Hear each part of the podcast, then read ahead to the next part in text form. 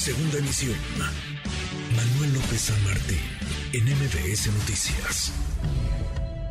En MBS Noticias, la doctora Diana Cover. Y como cada semana ya está aquí con nosotros la doctora Diana Cobes, ella es experta en manejo de crisis y como siempre con un tema muy interesante. El día, el día de hoy, pues miren nada más, ahí se lo dejamos en la mesa y que ella nos ayude a entenderlo. Dice, saber vivir en pareja, un compromiso que vale la pena. ¿Vale la pena, doctora? Querida Guille, muy buenas tardes. Y así es, mucho se ha dicho y escrito sobre la vida en pareja y otros ¿no? Yo todo tipo de comentarios y recomendaciones que se le hace a uno. Sin duda, convivir con quien amas es mucho más complejo, Guille, de lo que parece a simple vista. Sí, doctora. Cuando recién empezamos una relación, todo es emoción, Guille, sentimientos intensos y creemos que estamos hechos el uno para otro, en la famosa media naranja. Sin embargo, hay que saber compartir la vida, ¿no? La vida diaria y la íntima ya que no solamente vamos a encontrarnos con las virtudes del otro, también aparecerán, después de un tiempo, después del enamoramiento, algunos aspectos que no nos van a gustar, pero que debemos siempre respetar. También cuando comenzamos una relación, una relación nueva, es importante tener en cuenta que él o ella tiene una vida antes de conocernos, una vida con proyectos personales y metas que son ajenas a nuestra existencia y que deben siempre continuar.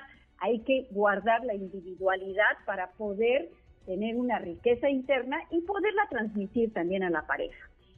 Así, lo ideal es que podamos ayudar a nuestra pareja en la consecución de sus planes, siempre motivándola y comprendiendo que tiene otros aspectos importantes mucho más allá del vínculo afectivo. Lo mismo aplica para nosotros. No debemos descuidar nuestras aspiraciones personales.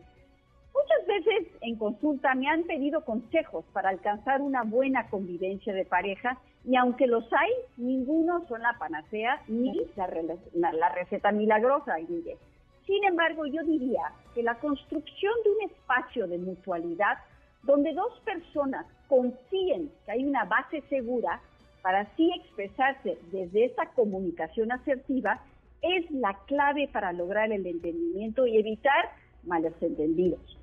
Debemos expresar nuestros deseos y sentimientos con respeto, sin herir al otro, pero también entender que el que no verbaliza se actúa, lo que no se verbaliza sobre todo se actúa. Y todos sabemos que las actuaciones se convierten posteriormente en conflictos. Las relaciones de parejas sanas no son posesivas, todo lo contrario.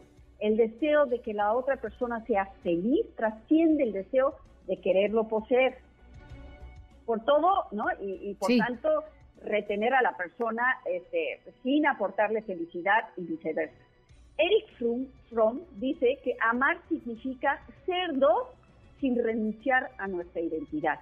Y bien sabemos, Guille, que no todo, el, no todo es miel sobre, ¿no? En las, convivencias.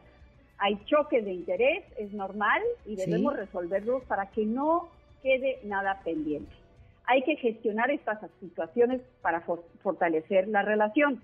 Y como alguien sabiamente dijo alguna vez, el amor es el más complicado de los juegos, donde falla uno y pierden dos.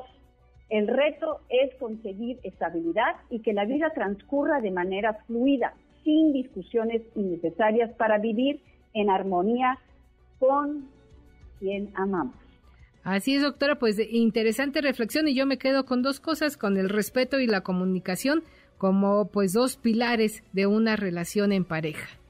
Sin duda, eso es lo que nos refuerza nuestra identidad y nuestra conectividad con los demás. Así es, doctora. Pues muchas gracias. Le deseamos un excelente fin de semana y aquí nos escuchamos el próximo viernes. Muy buenas tardes a todos. Gracias, doctora. Noticias.